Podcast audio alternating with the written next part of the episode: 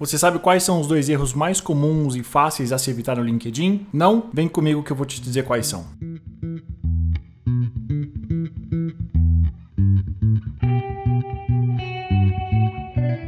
Olá, meu nome é Eduardo Saig, eu sou o Red Hunter e eu vou compartilhar com você todo o meu conhecimento e experiência para que você mantenha a sua empregabilidade sempre no máximo.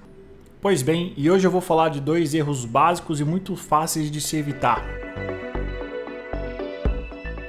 O primeiro erro que você deve evitar é justamente você ter uma foto que é melhor não ter. Diferente de todas as outras redes sociais, Facebook, Instagram, Twitter, o LinkedIn ele é uma rede profissional. Então, como eu já disse aqui, você precisa entender que as pessoas vão olhar qualquer conteúdo que seja publicado com um viés profissional. E isso quer dizer que foto com cachorro, foto com duas pessoas, que não dá para saber quem é você, foto de óculos escuro, foto bêbada, foto na praia, foto de biquíni, foto de sunga, de maiô, essas coisas, nenhuma dessas fotos, nenhuma dessas imagens tem um cunho profissional. Tem um cunho de diversão, família, de lifestyles, de bons momentos. Não foi para isso que ele foi feito, entendeu? Ele foi feito muitos e muitos anos atrás como uma rede social profissional para você interagir e verbalizar, enfim, seja como for, com profissionais. Você não vê, por exemplo, em nenhuma foto da Exame, nenhuma foto da Veja,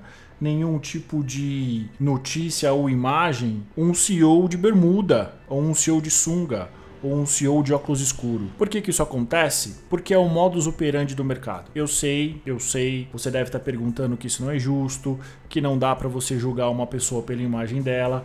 Eu concordo 100% com você, mas eu não tô aqui para mudar as regras. Eu tô aqui para te dizer como é que as regras funcionam. Então, é um dinheiro bem investido você procurar um fotógrafo profissional e você tirar algumas fotos profissionais em alta resolução com ele. Uma boa foto, geralmente é uma, é uma foto da cintura para cima, você com uma roupa social. Se você não gostar de usar terno para homens, ok, pode ser uma camisa social, pode ser uma camisa polo. Eventualmente para mulheres que têm mais opções além do terno, né? Os homens, basicamente, a gente tem terno com gravata sem gravata, camisa social ou uma camisa polo, por exemplo. É, as mulheres podem usar roupas sociais, né? Um tailleur, uma camisa social ou algo desse tipo. E existem algumas vantagens de você investir numa foto desse tipo, né? E aí pode não ser uma foto com um fotógrafo profissional, você mesmo pode tirar ou você pode pedir para alguém tirar. Se esse podcast fosse feito há 10 anos atrás, com certeza seria mais difícil, mas hoje você tira no celular tranquilamente, né? Tem uma série de filtros, você consegue corrigir eventuais problemas de luz é, e até fazer algumas pequenas correções. Mas o ponto é, você ter uma foto profissional, com uma pose profissional, uma luz adequada, uma roupa adequada, ela vai durar pelo menos uns 5 anos. Então é um investimento interessante. E eu vou repetir isso quantas vezes for necessário nesse podcast. Risco, mundo profissional, mundo de contratação, mundo do emprego, ele é avesso essa palavra, risco. O quanto mais uh, corporativo você parecer, quanto mais a sua imagem parecer confiável, passar segurança, mais oportunidades você terá. Vou repetir para você, não concordo com isso, mas é assim que o jogo funciona. Então, invista numa foto corporativa, numa foto que inspire confiança no teu LinkedIn. Nada desses estereótipos americanos de braço cruzado e olho de mal. Não, não precisa ser isso. Você pode tirar uma foto de frente ou uma foto de lado, tipo astronauta da NASA. Eu não sei se você já viu, mas dá um Google aí que você vai ver quase todas as fotos dos astronautas da NASA, eles estão de lado com um pequeno sorrisozinho, parece uma Mona Lisa. Isso tá perfeito. O segundo erro que você deve evitar é sobre a escolha das palavras-chave.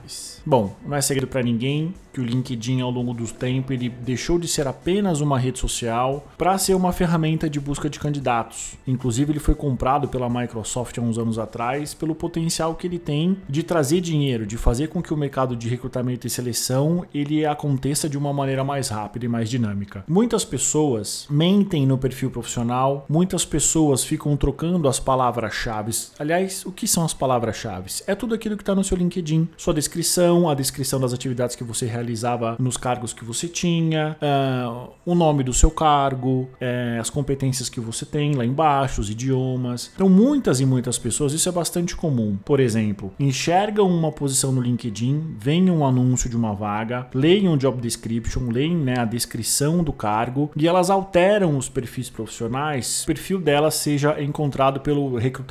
Olha, eu acho isso bastante inteligente, mas é muito pouco funcional. Por quê? O recrutador ele até pode chegar no seu perfil, ele pode até entrar em contato com você, mas te garanto que a entrevista, as perguntas que ele for fazer, se você não souber responder, você pode ter o LinkedIn mais completo do mundo, o perfil campeão dos campeões, o perfil do Capitão América. Se você não tiver as experiências que o recrutador, que o empregador ele está buscando, você não vai conseguir um emprego, você não vai avançar no processo seletivo. Então, primeira coisa é, esquece isso. Para de mentir, para de ficar mudando o seu LinkedIn de acordo com as posições. Se você tem dificuldade para você preencher o teu LinkedIn, isso é bastante comum, tá? Pode ficar tranquilo, pode ficar tranquilo, não é uma exclusividade sua, não. É, se você tem dificuldade de se lembrar do que você fazia ou de você transcrever, de você colocar em palavras, propõe um exercício muito simples. Primeira coisa, fecha o teu LinkedIn, pega uma folha de papel e você coloca o seu dia a dia, as atividades que você fazia em todas as suas passagens profissionais. Coloca lá. Depois você organiza essas atividades das mais intensas, das que você fazia mais, das que você fazia menos. A partir daí, se você tiver dificuldade para você encontrar as palavras, o que, que você pode fazer? Por exemplo, imaginando que, não sei, você é um vendedor. Busca no LinkedIn perfis de vendedores e você analisa como eles escreveram as suas histórias profissionais. Isso não é proibido, isso não é antiético, isso simplesmente é algo que as pessoas pouco estão dispostas a fazer. Você não vai copiar o perfil de outra pessoa. Não é isso, não seja burro de fazer isso. Você vai simplesmente entender como um possível concorrente seu ou como um colega seu de profissão descreveu a profissão dele, para você descrever a sua profissão no seu perfil. Tão simples quanto isso.